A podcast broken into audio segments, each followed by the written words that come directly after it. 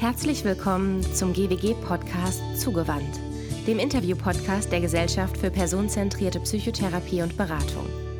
Mein Name ist Jennifer Angersbach und ich spreche hier im Wechsel mit meiner Kollegin Elena Winter jedes Mal mit unterschiedlichen GWG-Mitgliedern und zwar über das, wofür die GWG steht, den personenzentrierten Ansatz. Und dazu gehört, dass wir uns vor allem darüber unterhalten, was Beziehungen ausmacht und trägt aber natürlich auch über das, was Beziehungen häufig so schwierig macht. Wir sprechen über Beziehungen in Form von Partnerschaften und Familien, Beziehungen im Berufsleben und auch über die Beziehung zu uns selbst und zu der Welt, in der wir leben. In der Arbeitswelt hat sich in den vergangenen Jahren, ja Jahrzehnten einiges getan. Während Führung lange Zeit als eine Art angeborene Fähigkeit verstanden wurde und es dabei häufig um Alpha-Tiere ging, die das Sagen haben, wurden in den 80er und 90er Jahren erlernbare Skills immer wichtiger. Zum Beispiel Kommunikation und Mitarbeitermotivation. Heute werden Selbstführung und das Befähigen von MitarbeiterInnen immer wichtiger. Für die Folge zum Thema New Leadership habe ich mir Ulla Wiegand und Franziska Anders eingeladen. Hallo. Hi, schön, dass wir da sind. Ulla Wiegand arbeitet seit über 20 Jahren selbstständig als Coach, Trainerin und Supervisorin mit den Schwerpunkten Führungspersönlichkeit, Kompetenz und Resilienz. Sie ist zertifizierte personenzentrierte Beraterin, Supervisorin und Coach, um nur einige Qualifikationen aus ihrer beeindruckenden Vita zu nennen. Franziska Anders ist personenzentrierte Beraterin, systemische Coach und Organisationsberaterin und begleitet seit mehr als zehn Jahren Führungsverantwortliche in Organisationen, die oftmals geprägt sind von Wachstum, Beschleunigung und Innovationsverdichtung.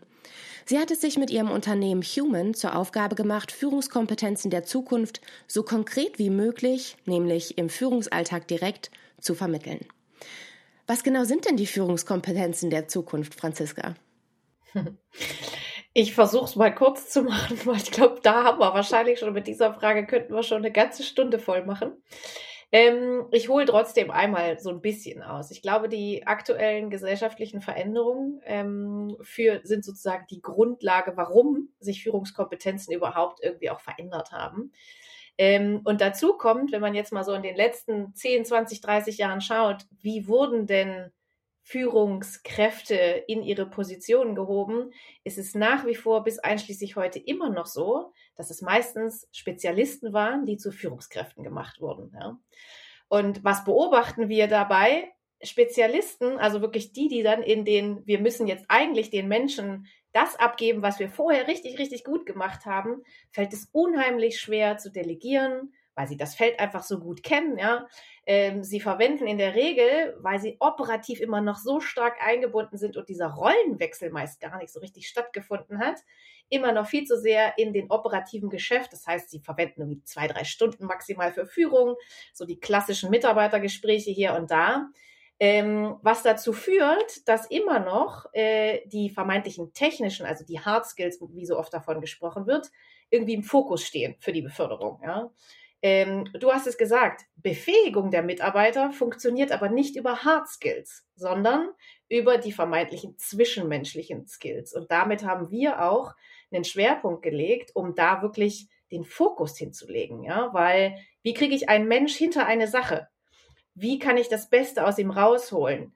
Wie kann ich Probleme lösen, zu denen wir einfach noch keine Antworten haben? Das funktioniert meistens nicht mit einer Maschine, sondern muss Kreativität geschaffen werden, da muss ein Raum für Innovation geschaffen werden. Und so haben wir ähm, versucht, anhand dieser Fragen uns mal ähm, damit zu beschäftigen, welche zwischenmenschlichen Fähigkeiten sind denn das eigentlich? Und ich meine, äh, wir sind alle aus dem Feld. Wertschätzung, Empathie sind genau diese beispielsweise, die den Raum schaffen, damit Menschen zu Gestaltern werden, damit Menschen mutiger werden, damit Menschen innovativer werden, weil sie sich gesehen und gehört fühlen am Ende des Tages, um dort den Schritt ins Unbekannte zu gehen. Das heißt, um es nochmal ganz kurz zusammenzufassen, die Führungskompetenzen der Zukunft, könnte man so sagen, bilden eigentlich die Bedingungen der personenzentrierten Haltung ab, nämlich Empathie, Wertschätzung und Kongruenz. Ähm, und das ist letztendlich so eine Veränderung. Man hat, man hat oft, so, wenn ich dich richtig verstanden habe, eher so Spezialisten in Führung gedrückt Du hast es dann benannt, naja, es fällt dann schwer, erstmal Abschied zu nehmen, weil die arbeiten nicht mehr in ihrem Bereich, sondern müssen von oben delegieren. Ähm, und dabei kann man letztendlich begleiten. Woran, woran, du hast, du hast gesagt, es sind so die aktuellen gesellschaftlichen Veränderungen. Ähm, auf welche gesellschaftlichen Veränderungen spielst du da drauf an? Mhm. Vielleicht noch ein, ähm, ein Hinweis. Ich würde gar nicht nur die personenzentrierten in den Raum werfen, also Empathie und Wertschätzung. Für uns gibt es da schon noch ein paar mehr. Beispielsweise auch das Thema Eigenverantwortung. Wie bekomme ich Mitarbeiter dazu, wirklich Verantwortung zu übernehmen? Ja? Oder auch Durchsetzungskraft. Wie schaffe ich es, Klarheit und Orientierung in diesen wilden Zeiten zu schaffen? Also die Personenzentrierten sind für uns zwei Komponenten. Ähm, aber es gibt auch noch deutlich mehr, ja? ähm, um das vielleicht jetzt so ein bisschen schon mal das Spektrum ein bisschen aufzumachen. Ähm, Klarheit und Orientierung, da kann ich kurz anknüpfen, ja, gesellschaftliche Veränderungen. Warum braucht es das heute viel, viel mehr? Die Menschen sind einfach überlastet. Die letzten Jahre waren so eine große Belastung für den Einzelnen und auch für die Organisation. Zahlreiche Krisen, Klimakrise, Corona, alles, was wir erlebt haben in den letzten Jahren oder auch Jahrzehnten, konstante Veränderungen, Lieferschwierigkeiten, all die Themen, die da draußen in Anführungszeichen vorherrschen, führen einfach dazu, dass es im Einzelnen und auch in den Organisationen zu Riesenunbehagen kommt. Ja?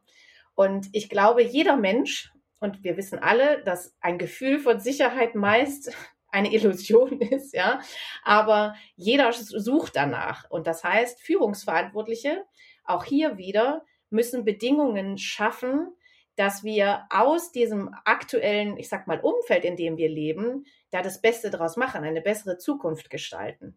Und ich glaube, neben all diesem ganzen demografischer Wandel, der auch dazu führte, dass aus einem Arbeitgebermarkt ein Arbeitnehmermarkt wurde und somit die Stimme der Kandidaten da draußen auch deutlich mehr Gewicht hat, ja, weil sie sich einfach aussuchen können, wo sie hingehen, ähm, sind genau all diese Bedingungen, die es halt heutzutage zu managen gilt.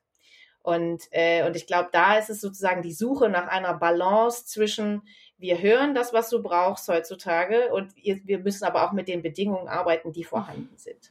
Das heißt, die Welt wird vor allem immer schneller ja. ähm, und wir müssen immer viel, viel schneller auf Veränderungen und, und ja, wir müssen uns immer schneller anpassen und darauf reagieren können. Ähm, Anpassen. Ola, genau. du hast durchgehend mhm. zustimmend genickt. Möchtest du vielleicht noch was ähm, dazu ergänzen zu diesen Führungskompetenzen der Zukunft oder auch ähm, woran das liegt? Also welche, welche aktuellen gesellschaftlichen Veränderungen oder überhaupt welche Veränderungen der letzten Jahre ähm, nochmal relevant sind für das Thema Führung?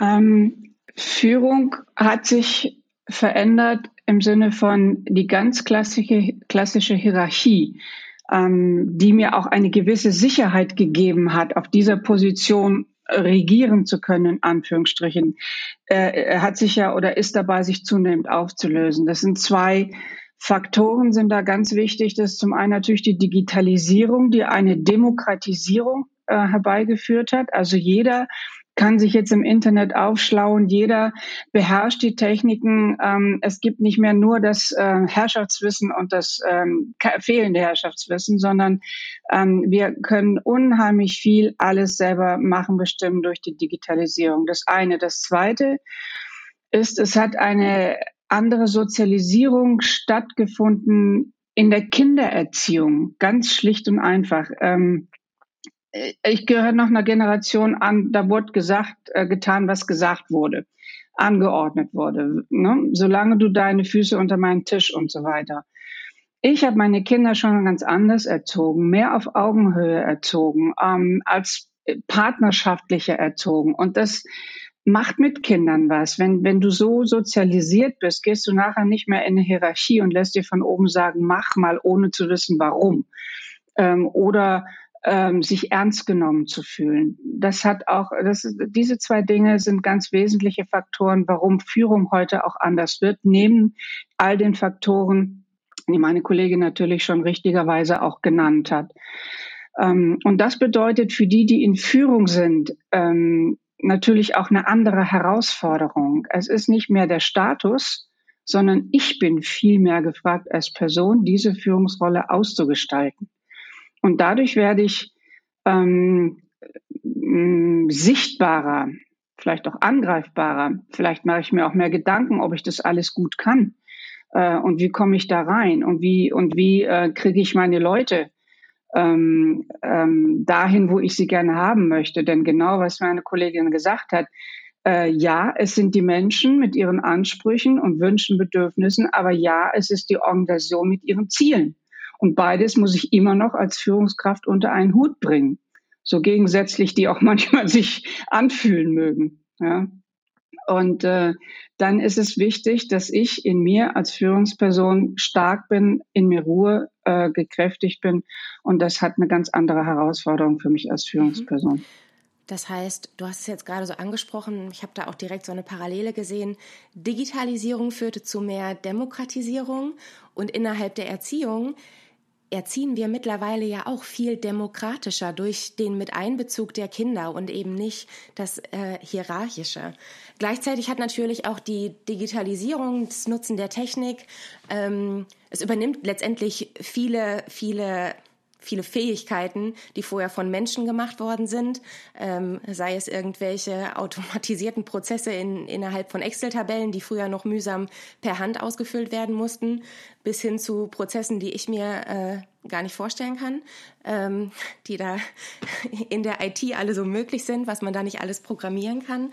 Und dann hast du gesagt, und ähm, dadurch erklärt sich ein Stück weit auch das, dass die Führung ein Stück weit ja auch immer menschlicher werden musste und sollte und auch darf. Und dann hast du so angesprochen, dass, ähm, naja, es gibt da innerhalb der Organisation jetzt ganz, ganz viele Bedürfnisse der ArbeitnehmerInnen, ähm, der ja, der, der, der MitarbeiterInnen. Äh, dann gibt's die Ziele der Organisation und die Führungskraft ist so ein Stück weit dazwischen. Und es, allein, allein diese Vorstellung, die Organisation will viel von Führung und die MitarbeiterInnen haben auch immer mehr Bedürfnisse und wollen immer mehr von Führung. Wie erlebt ihr praktisch diesen Druck von zwei Seiten auf Führungskräfte? Ist das ein Thema? Ähm, also sagen wir mal, dieser Zwiespalt war ja immer schon da. Also auch früher waren MitarbeiterInnen äh, jetzt nicht nur Figuren, die man per Schachbrett ähm, ähm, verschoben hat. Aber äh, die Ansprüche, die Bedürfnisse, die auch so geäußert werden, ähm, werden klarer, werden, werden, ähm, sind mehr zu berücksichtigen. Ich denke nur an die Generation Z, die berühmten Gen Z, ähm, die schon sehr selbstbewusst auftreten mit ihren Forderungen und Wünschen und Ansprüchen an einen ähm, interessanten Job, der aber möglichst flexibel sein soll. Ähm, wo auch sozusagen mit einer Halbtagsstelle eine Führungsposition erreicht werden kann, die äh, per Augenhöhe angesprochen werden wollen, die mehr einen Coach als Führungskraft haben wollen, denn eine, äh, eine Führungskraft von oben. Das sind ganz andere Herausforderungen, denen du als Führungskraft gegenüberstehst. Und wenn du da nicht deine, ähm, deinen Status nutzen kannst als ähm, ja, als Schutzschild, sondern du quasi davor stehst, dann musst du ja auch ein anderes Verhältnis zu dir selber als Führungskraft entwickeln. Ja, und da, ähm, das sind schon Dinge, die in Zukunft auch immer wichtiger werden. Kommunikation, Wertschätzung, aber auch Klarheit und Konsequenz. Es gehört beides dazu. Das heißt, früher war Führung allein durch die Position ein Stück weit unantastbar. Und es ist es eben heute nicht mehr. Das ist es heute nicht mehr, insbesondere auch, weil sich das nochmal, Franziska, das hast du zwischendurch angesprochen, ja verändert hat. Ähm, früher gab es, ich glaube, du hast es so formuliert, den äh, Arbeitgebermarkt und jetzt ist es ein Arbeitnehmerinnenmarkt. Franziska, möchtest du ähm, auch noch was dazu ergänzen zu dem Druck, der von beiden Seiten kommt und sich eben über die Jahre auch noch mal stark verändert hat? Hm, also ich bin da total bei dem, was auch meine Kollegin gesagt hat äh, und gleichzeitig erlebe ich schon auch, dass das, dass das Druckgefühl, also das, der gefühlte Druck, gerade bei den Sandwich-Positionen sozusagen, ja, also den Mittelmanagement, verstärkt spürbar ist. Und da äh, erlebe ich sowohl in Coachings als auch in Organisationsberatungsprozessen, dass die gefühlt so der Puffer sind und äh, da eigentlich die meiste Betreuungsintensität sozusagen stattfinden sollte heutzutage, ja. Äh, weil genau aus den Gründen, den ihr genannt, die ihr genannt habt und gleichzeitig merke ich auch, dass dieses Selbstmanagement, Selbstführung nach wie vor viel zu kurz kommt, weil eben dieser Shift von, ja, ich habe zwar jetzt diese Führungsposition, ähm, ist aber noch gar nicht verinnerlicht wurde, dass allein der Titel nicht mehr ausreicht, um das sozusagen auszuleben und alles in Gang zu kriegen, wie früher. Und ähm, diesen Schritt zu gehen, dass sozusagen alle Führungsverantwortlichen, ich nenne sie auch lieber eigentlich so als die Führungskräfte, die Führungsverantwortlichen, erstmal für sich selbst Sorge tragen sollen, wie im Flugzeug. Erstmal sich selbst die Maske, dann alle anderen und Kinder drumherum. Ja? Ähm, da merke ich, da haben wir noch unheimlich Potenzial nach oben. Und gleichzeitig ähm, würde ich, merke ich schon auch, dass wenn Hierarchien vermeintlich abgebaut werden, informell sind sie immer noch da und es ist trotzdem, auch das ist ein Riesenspagat, ja, diesen auszuleben. Und ich habe erst gestern mit einer Kollegin, will ich mal, Franziska, es ist so wunderbar, was ihr alles bewegt in Organisationen, doch in meiner und in vielen anderen auch, ist es noch so weit weg. Ja, da wird einfach nach wie vor einfach auf Leistung geguckt und nicht mehr. Der Mensch, die Maschine. Und ich glaube, da können wir, da sind viele Organisationen schon mittlerweile auf einem guten Weg, aber da ist auch immer noch echt viel zu tun. Ja. Ich greife jetzt nochmal so diesen, diese Parallele auf, die du, Ulla, ins Spiel gebracht hast, nämlich das mit der Erziehung. Und da musste ich gerade auch direkt schmunzeln. Genau, wenn es mir als Mama gerade ganz gut geht, ich nicht so massiv überfordert bin, meine To-Do geschafft habe, die Wäsche ist fertig, alles ist geputzt und mein Sohn hat irgendwas, dann fällt es mir natürlich auch viel leichter, auf ihn und seine Bedürfnisse einzugehen und ihn vielleicht auch mit einzubeziehen und habe auch mehr Zeit und Geduld, ihm Dinge zu erklären, statt sie selber zu machen. Und an anderen Tagen, da denkt man dann schon, ich möchte jetzt nicht diskutieren, du machst das, weil ich das sage. Und Ähnlich scheint das also auch bei Führung zu sein. Ulla, du lachst direkt. Ähm, ja, äh, ja und nein. Ähm, in Führung hast du natürlich irgendwo auch eine Vorbildfunktion und du hast natürlich, bist in einer Rolle. Und natürlich bist du als Person in einer Rolle, aber ich sage jetzt mal bildlich gesprochen, ob jetzt die Wäsche da rumliegt oder nicht, muss in dem Moment dann egal sein, sondern du musst dann wirklich auf die, auf den äh, MitarbeiterInnen eingehen können und da sein können und für sie da sein können und aufnehmen können, was sich dir da bietet. Ähm, und das ist schon auch eine Herausforderung in jeder Situation, die vielleicht auch gerade schwierig ist, trotzdem in Ruhe ähm, äh, auf Augenhöhe äh, mit jemandem umzugehen, der gerade ein Bedürfnis hat, mit dir zu sprechen oder Informationen von dir zu bekommen oder oder oder.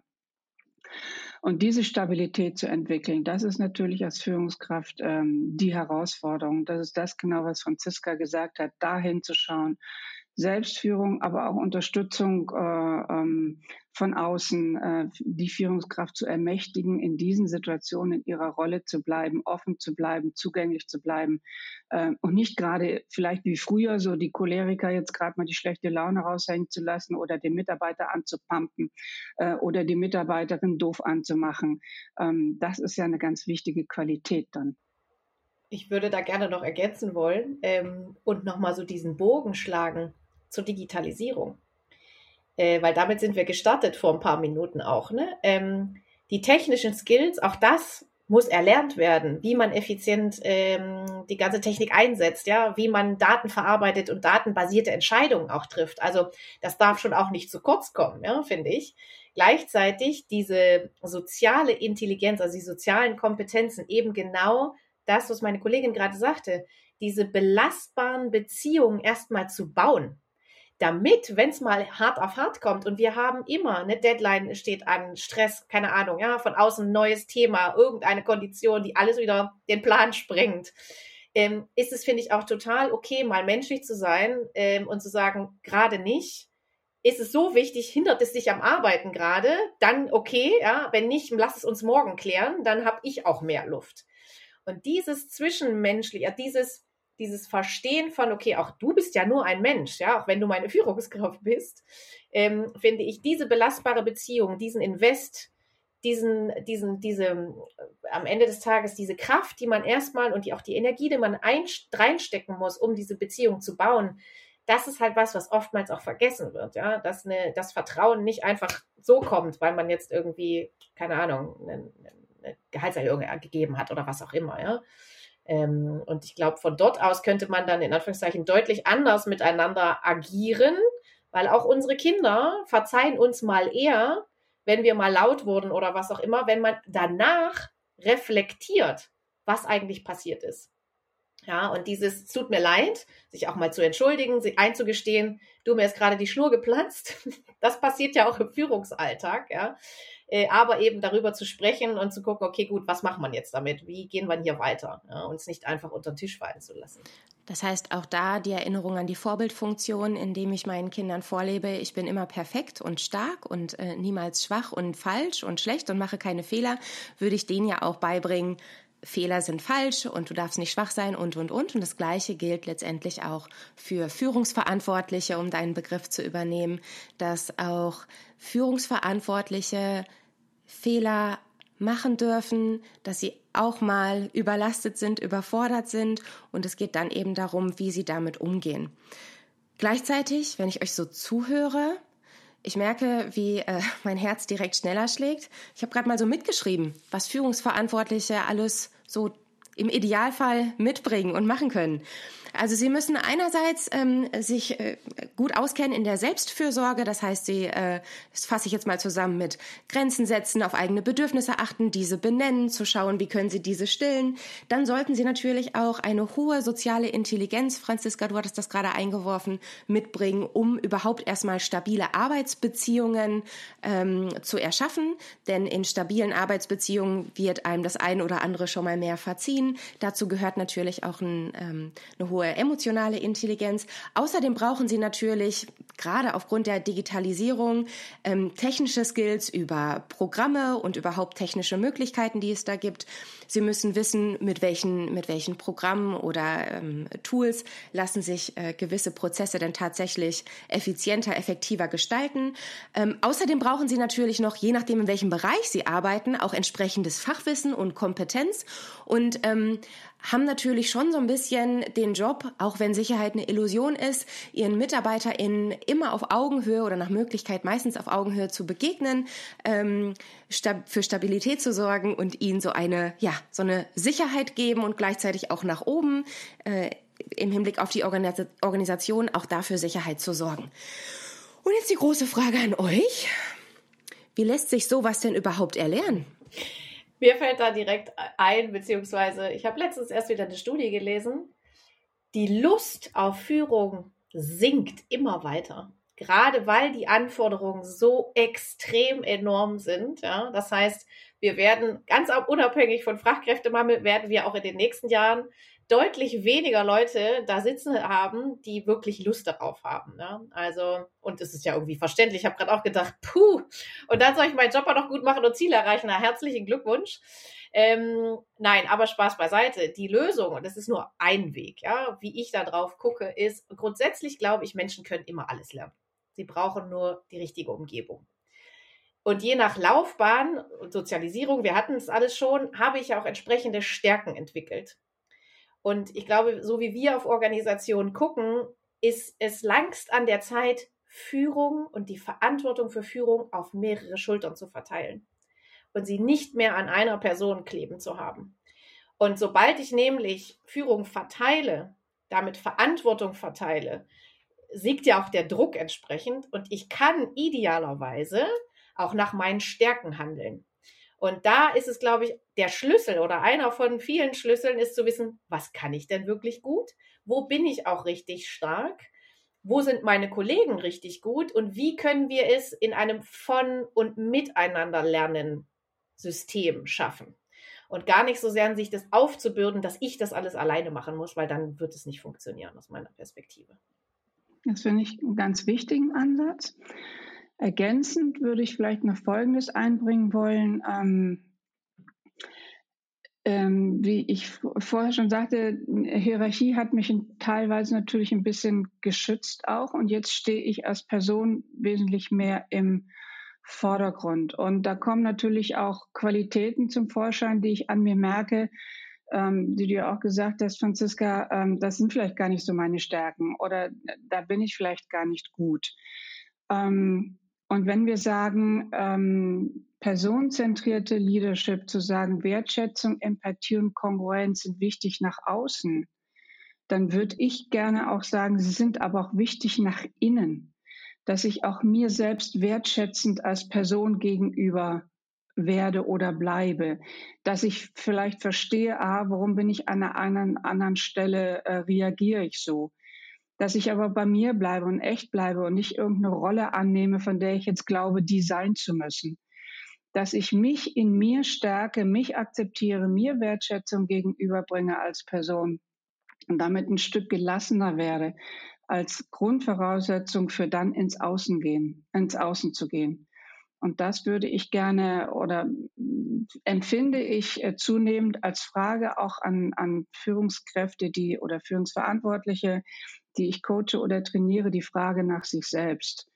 Ja, dann kommen vielleicht Glaubenssätze zum Vorschein oder dann kommen irgendwelche Verhaltensmuster zum Vorschein, wo, wo, wo sie merken, das hilft mir nicht, ja. Und dann oftmals zu sagen, ja, aber da muss ich mich verbessern, den Fehler darf ich nicht haben, das darf nicht sein.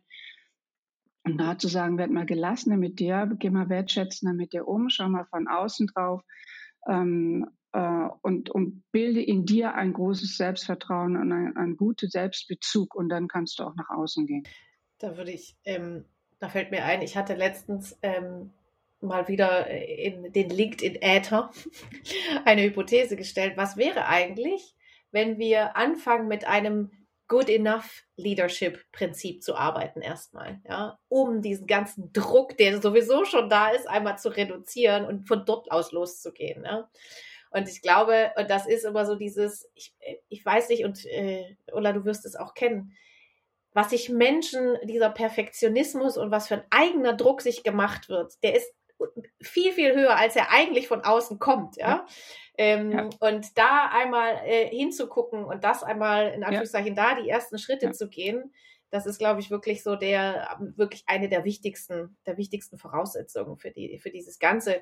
Ob jetzt New Leadership oder Good Enough mhm. Leadership, äh, ja, mhm. ähm, eigentlich müssen wir auch heute anfangen und nicht erst in der mhm. Zukunft. Ich finde, dieses mhm. ist auch ein bisschen irreführend, mhm. immer wenn wir von der Zukunft sprechen, weil eigentlich ist es jetzt und heute und hier.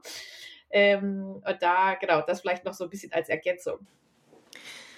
Das heißt, wenn man das, also gerade dieses, ich greife das jetzt mal auf, äh, diese These, naja, good enough leadership, ähm, da steckt ja alles mit drin. Also was ich so rausgehört habe, ist ähm, weniger Erwartungen und Ansprüche an sich selbst stellen, sondern ein bisschen behutsamer, fürsorglicher, liebevoller mit sich umzugehen, genau hinzuschauen und ähm, ja, weg von diesen Erwartungen, alles wissen und machen zu können, sondern nur weil ich in der Führungsverantwortung bin, bedeutet das noch lange nicht, dass ich alles alleine mache, sondern vor allem, dass ich den Überblick habe, ähm, dass ich da irgendwie Transparenz, Klarheit schaffen kann und aber ja durchaus gewisse, ja, gewisse Dinge delegieren kann, auch wenn ich mich inhaltlich damit gar nicht auskenne und eher mein, mein Team oder die MitarbeiterInnen ähm, ja, mit in Führung mit einzubeziehen.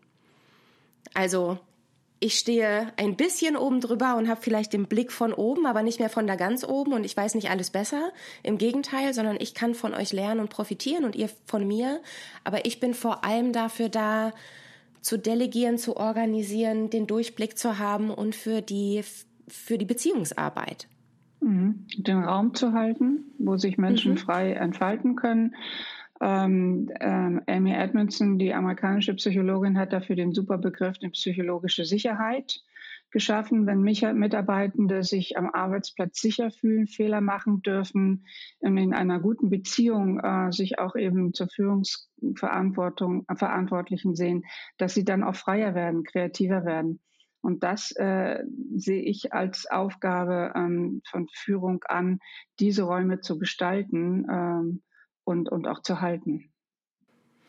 Ist das vielleicht, also diese psychologische Sicherheit, ist das vielleicht, ähm, wenn wir jetzt nochmal zurück auf diese ganz, äh, auf diese Ursprungsfrage gehen, die Führungskompetenzen der Zukunft, ist das etwas, was man vielleicht nochmal besonders hervorheben sollte? Denn durch die psychologische Sicherheit die durch all die Dinge, die wir gerade benannt haben, also stabile Beziehungen, stabile Arbeitsbeziehungen und Co, ähm, eine der wichtigsten Kompetenzen, sich es schaffe, meinen MitarbeiterInnen das Gefühl zu geben, ihr seid hier sicher und wenn euch ein Fehler unterläuft, dann wird der korrigiert. Und wenn ihr mal nicht könnt, dann wird das irgendwie delegiert oder dann wird es an jemand anderen abgegeben oder euch wird geholfen. Und es kann nichts Schlimmes passieren. Ja, sicherlich. Ähm, immer in dem Rahmen von wegen, wir müssen natürlich auch Ziele erreichen. Also wir müssen auch Dinge machen, aber ähm, das grundlegende Gefühl dafür ist ja Vertrauen, dass ich Vertrauen in meine Mitarbeitende habe äh, und die Mitarbeitende in mich, dass, dass wir uns da gemeinsam sozusagen äh, auf die Ziele hinbewegen können.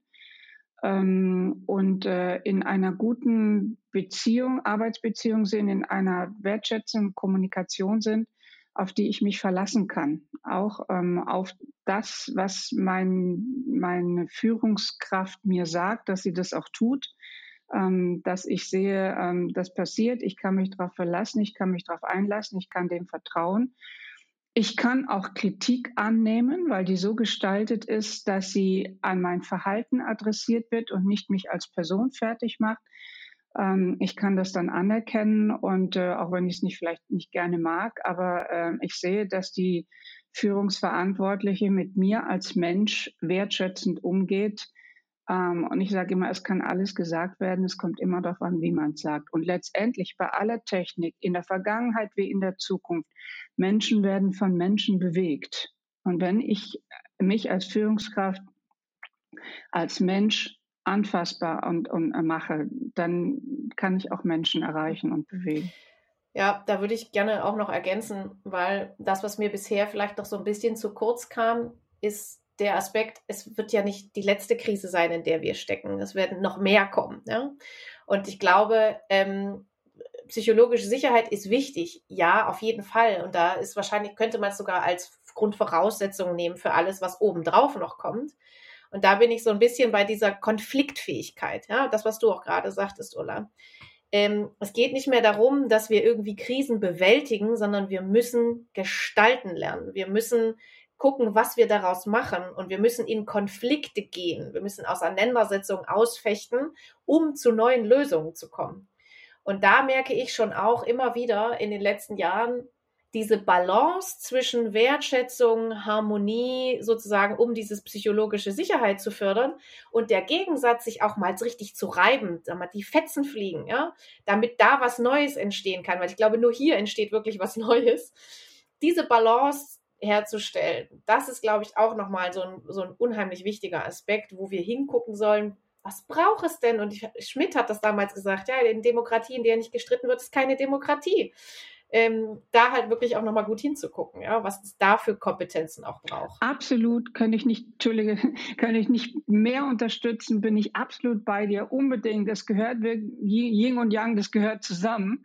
Ähm, aber wenn ich mich psychologisch sicher fühle und weiß, wenn ich mal ähm, was rausgehauen habe, kriege ich nicht gleich die Kündigung an den Hals, sondern das wird aufgenommen als Beitrag, der vielleicht ähm, ja gerade nervt, aber trotzdem wichtiger Impuls sein kann ähm, dann kann ich das machen. Aber absolut, ich gebe dir recht, es braucht absolut diese beiden Seiten. Ja. Und ist ja ganz schön, dass ihr da so ein Missverständnis anspricht, was es ja auch in sämtlichen Bereichen gibt. Also Sicherheit, Stabilität wird ja eigentlich durch das Aushalten von Konflikten gestärkt und eben nicht durch Harmonie.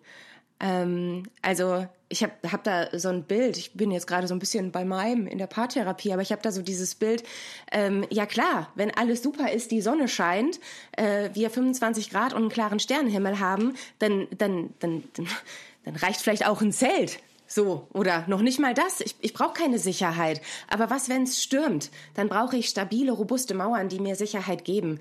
Und die entstehen nicht, wenn die Sonne scheint. Und Ola, du hast es gerade auch noch mal gesagt, ähm, letztendlich spiegelt sich das ja in dem Aspekt der Kongruenz ab. Also wenn ich nicht kongruent bin, sondern MitarbeiterInnen, die ähm, ja, von, bei, de, bei denen ich einfach merke, okay, die haben scheinbar überhaupt gar keine Lust hier auf das, was sie tun. Sie beschweren sich permanent und oder was auch immer. Ich bin da jetzt gerade nicht so sehr im Thema, was so klassische Konflikte sind und ich dann als, als ähm, Führungskraft lediglich immer versuche zu verstehen und zu sagen, ach ja, Mensch, das ist auch, ja, vier Stunden am Tag, das ist auch wirklich viel. Ähm, ja, natürlich nicht. Aber das ist ja das Missverständnis oder auch so ein bisschen Vorurteil, was man uns Personenzentrierten oft vorwirft. Es ist ja nicht so, als würden wir einfach alle Menschen umarmen und so sein lassen, wie sie sind, sondern wir haben die Kongruenz. Und wir müssen auch mal konfrontieren. Und das können wir, weil wir dem anderen vertrauen und ihm zumuten, dass er aushält, wenn wir ihn mit Inkongruenzen oder auch mit Konflikten konfrontieren. Ähm, und ich finde, es ist ganz wichtig. Also deswegen ist es mir wirklich wichtig, das an dieser Stelle nochmal zu sagen. Denn es geht eben in der personenzentrierten Haltung nicht darum, einfach alle, einfach alle abzukuscheln und allen nur zu sagen, oh, das hast du richtig toll gemacht. Ähm, das, das ist es nicht, sondern es geht ja auch in der Beratung darum, den Klienten, der davor einsitzt, eben dem zu vertrauen, ähm, ihm sich selbst zuzumuten, mehr oder weniger, und somit auch immer die Verantwortung beim Gegenüber zu lassen. Und das ist ja ein Aspekt, den du, ähm, Franziska, ganz am Anfang angesprochen hast. Natürlich geht es um Eigenverantwortung. Mhm. Ja, und da würde ich vielleicht nur, da habe ich gerade, verspüre ich gerade den Impuls, um nochmal dieses Thema Hierarchie, was vorher schon war. Es wurde den Leuten ja früher abtrainiert, Verantwortung zu übernehmen. Ja? Oder andersrum, es war gegeben, ja, abtrainiert oder es war gegeben. Und heute stehen sie sozusagen vor der Aufgabe und wundern sich, warum die Mitarbeiter auf einmal keine Verantwortung übernehmen, wenn sie in Anführungszeichen in den letzten 10 oder 20 Jahren eigentlich immer gesagt bekommen haben, was sie zu tun und zu lassen haben.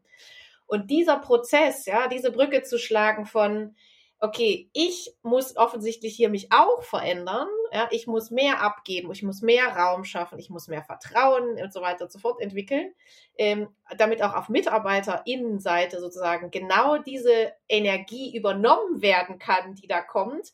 Das ist halt und auch immer wieder, und da komme ich auch da wieder zu dem Punkt, Führungsverantwortliche sind immer das Zentrum der Aufmerksamkeit, wenn es um Entwicklung geht. MitarbeiterInnen müssen es auch werden, ja, weil es nur im Zusammenspiel funktionieren kann. Und ich frage mich bis heute, warum gibt es keine Wie lasse ich mich führen Trainings? Der Mitarbeiter muss genauso aktiviert werden, ja, wie in Anführungszeichen die Führungskraft, weil das ist nur im Zusammenspiel, glaube ich, kann da was richtig Gutes draus entstehen. Wenn wir immer nur eine Perspektive bedienen, wird es, glaube ich, auch schwierig werden. Darf ich noch mal kurz eingehen auf dieses Konkurrenz, das mir wirklich auch wichtig ist, was ich merke, junge Führungskräfte das Thema Wertschätzung schon sehr, das Thema Wertschätzung schon sehr aufgegriffen haben, ja, und wertschätzend führen. Was aber oftmals zur Angst führt, dass ich, wenn ich dem jetzt was sage, dass er kündigt, ja, oder dass er das nicht aufnehmen kann.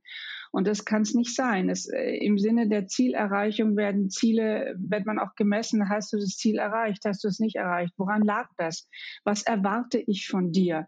Und Wertschätzung kann nicht sein, dass ich sage, boah, das hast du toll gemacht, du bist heute pünktlich zur Arbeit gekommen, ja, sondern es muss, äh, es muss ein, eine Grundlage geben, auf der ich dann auch ein Lob ähm, aussprechen kann äh, oder aber auch eine Kritik. Aber wie ich es ausspreche, darum geht's. Aber es geht nicht darum, wie du sagst, alle lieb, dass wir uns alle lieb haben, sondern es geht wirklich auch um Bewertung, es geht auch um Zielerreichung, es geht auch um Erwartung und um Anforderung.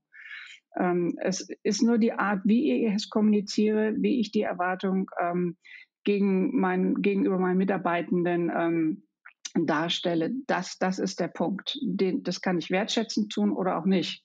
Und manchmal bin ich auch, wie du schon, Franziska, gesagt hast, bis unter die Hutschnur, dann ist es in dem Moment gerade mal nicht wertschätzend, sondern da wird gesagt, um bis morgen. Und wenn es dann daneben war, kann man am nächsten Tag sagen, du, pass auf, war ein bisschen viel, aber wie sehen wir denn, ne?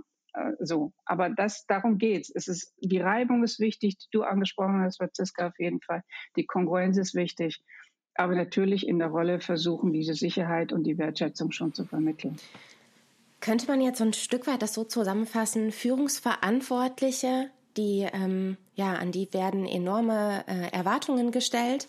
Und daher ist es unglaublich wichtig, dass Führungsverantwortliche ähm, für ihre womöglich neue Rolle dann auch entsprechende ähm, Coachings in, in, in Anspruch nehmen.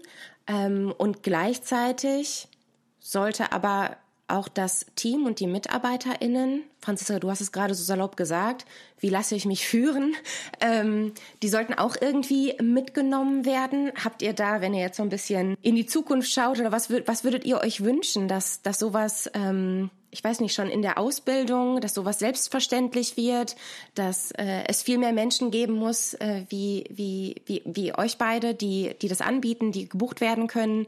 Ähm, welche Veränderung braucht es da noch, dass ähm, diese Wichtigkeit, was es eigentlich bedeutet, zu führen oder in einer äh, Führungsverantwortung zu stecken, auch branchenübergreifend ähm, ja Gehör findet und dass man, dass man einfach erkennt, wie viel Mehrwert man daraus ziehen kann, wenn man einmal investiert. Denn ich denke gerade so, während wir hier so sprechen, merke ich, ja, klar, wenn ich in einem IT-Unternehmen arbeite, da ist es gang und gäbe, dass da immer wieder auch Coachings für Führungskräfte gemacht werden. Wenn ich jetzt an, äh, an, an meinen alten Arbeitgeber im sozialen Bereich denke, da war das so gar nicht üblich. Also im sozialen Bereich kenne ich das eigentlich gar nicht. Was, was glaubt ihr wäre wichtig, damit eben ja, das, das, was sich vielleicht in, in der freien Wirtschaft schon immer mehr abbildet, auch in, auch in andere Branchen viel stärker zu was Selbstverständlichem wird. Also ich glaube, ähm, ich glaube, Arbeit genug für und Coaches, Trainer, Berater wird es wahrscheinlich immer geben, ähm, weil einfach das Wissen, was wir uns auch durch die ganzen Ausbildungen mal erarbeitet haben, das wirklich sicherzustellen, dass das auch in den Organisationen und ganz gleich, woher sie jetzt kommen, vorhanden ist ist wahrscheinlich, ähm, ja, also wäre ideal, aber sagen wir mal so, weil ich glaube auch schon immer noch so ein bisschen an das Konzept, Führung beinhaltet ja auch Coaching und Führung beinhaltet ja auch Training, also diese Haltung von wir lernen gemeinsam, wir lernen ständig und wir sind auch nie fertig. Ja, dieses auch da vielleicht, um nochmal diesen Druck irgendwie, äh, den, den Link zum Druck von vorhin zu machen, warum der Mensch auch immer wieder glaubt oder hofft, er sei irgendwann mal fertig, um sich dann ausruhen zu können, das ist ja auch irgendwie eine Illusion. Ja? Ich glaube, diese Haltung zu verinnerlichen, dass wir nie fertig sind, dass wir nie ausgelernt haben und gemeinsam lernen sollten, ähm, ist eine viel schönere Vorstellung, als es allein zu tun. Gleichzeitig will ich mich nicht vielleicht sofort, aber später auf jeden Fall auch noch dafür einsetzen, dass in der Schule dieses Thema Selbstführung wer bin ich eigentlich? Welche Emotionen bewegen mich? Umgang mit negativen Emotionen. Das ist ja das, was die Gesellschaft überhaupt nicht gut kann. Angefangen bei Eltern, die versuchen, irgendwie alles Negative schnell abzustellen, wenn mal ein Wutanfall ist oder was auch immer. Ja, genauso in Führungs, genau das Gleiche. Äh, ich glaube, da gibt es so viele Parallelen. Da kann man viel, viel früher in der Bildung starten, selbst in der Kita, ja, ähm, um dieses Thema Emotionen und Selbstführung ein bisschen mehr zu stärken. Und grundsätzlich glaube ich, äh, also hoffe ich und dafür stehe ich auch jeden Tag auf, dass wir es schaffen, wirklich eine Diffusion der unterschiedlichen Industrien hinzukriegen und da das mit und voneinander auch zu lernen und zu stärken. Die ganzen kreativen Berufe, was könnte sich ein Manager, Entschuldigung, aus einem Corporate davon abgucken, ja? Ähm, wie, wie, wie viel Potenzial da drin liegt, dieses voneinander Lernen zu stärken ist, glaube ich, ein, da haben wir noch einiges vor uns. Aber am Ende des Tages, glaube ich, kommt da immer wieder raus, wir sind alles Menschen, wir haben alle die gleichen Bedürfnisse, wir sind nur in unterschiedlichen Gegenden unterwegs, aber am Ende vereint uns nämlich das Bedürfnis, dass wir gesehen, gehört werden wollen, uns wirksam fühlen wollen und etwas bewegen wollen. Das schlummert in allen. Und hier und da ist es wahrscheinlich so ein bisschen verlagert, ja, beziehungsweise irgendwas oben drauf geschüttet, was man einfach nur wieder freischaufeln muss am mhm. Ende.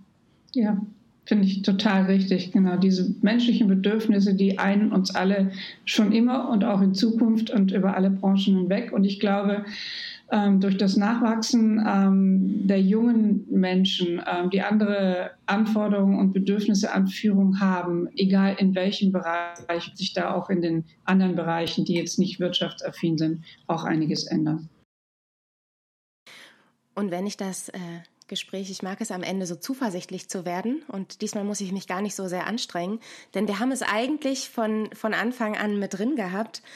Es verändert sich unglaublich viel. Es hat sich auch schon unglaublich viel verändert. Allein schon in der Haltung von Eltern ihren Kindern gegenüber, ähm, bedürfnisorientierte Erziehung, wo eben auch noch mal viel Wert darauf gelegt wird, dass die Emotionen da sein dürfen und man Kindern mehr oder weniger hilft, diese Emotionen zu regulieren, statt sie schnell wegpusten zu wollen.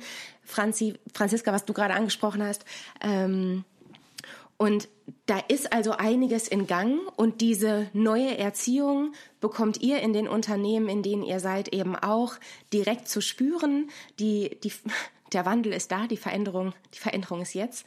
Ähm, und letztendlich auch nochmal, wie wichtig eben diese humanistische Grundhaltung, die personenzentrierte die personenzentrierte Grundhaltung auch für Führungskräfte ist, aber eben auch für die MitarbeiterInnen Und es gibt die Möglichkeit, es gibt viele Angebote. Ähm, man kann dich, Franziska, buchen, man kann dich, Ola Wiegand, buchen. Ähm, oder aber man könnte auch, wenn es diese Möglichkeit in dem aktuellen Unternehmen nicht zulässt, äh, gegebenenfalls eine personenzentrierte Weiterbildung oder personenzentrierte Fortbildung machen, um dieser Haltung nochmal ein bisschen näher zu kommen und sie letztendlich auch in sich selbst zu finden und auf sich selbst anzuwenden. Ola, was du ja gesagt hast, was mehr oder weniger der erste Schritt ist. Es wird Zeit, dass äh, die personenzentrierte Führung oder so grundsätzlich die personenzentrierte Haltung auf jeden Fall deutlich mehr in alle Ecken dieser Welt ja, ver verbreitet wird, weil ich glaube, dass wir damit ganz, und jetzt bin ich mal direkt wirtschaftlich, ganz kostengünstig, ja, ohne groß Ressourcenaufwand, ähm, da wirklich so viel äh, heben können, so viel Potenzial heben können in den Organisationen, was da ist und was schlummert, was einfach verkümmert bisher. Ähm, und ich glaube, dass da wirklich, äh, dass das ein Schlüssel ist, der uns in all diesem Ganzen, was uns gerade so umtreibt, wirklich bewegt. Ja. Und ansonsten findet man aber auch die Angebote von dir, Franziska, als auch von dir, Ulla, auf eurer jeweiligen Webseite und die werden auch hier im Beschreibungstext des Podcasts verlinkt werden. Das heißt, falls da jemand nochmal Interesse hat, euch zu buchen, ihr seid ähm, wahrscheinlich auch beide bereit, etwaige Fortbildungen anzubieten? Frage ich jetzt einfach mal so hier in die Runde. Genau. Und wenn äh, es entsprechende Nachfrage gibt, würdet ihr auch weitere Angebote schaffen, falls jetzt das Angebot, was eben ähm, zeitnah in Berlin stattfindet von dir, Franziska, dann mehr oder weniger vorbei ist, wenn diese Folge gehört wird. Gut.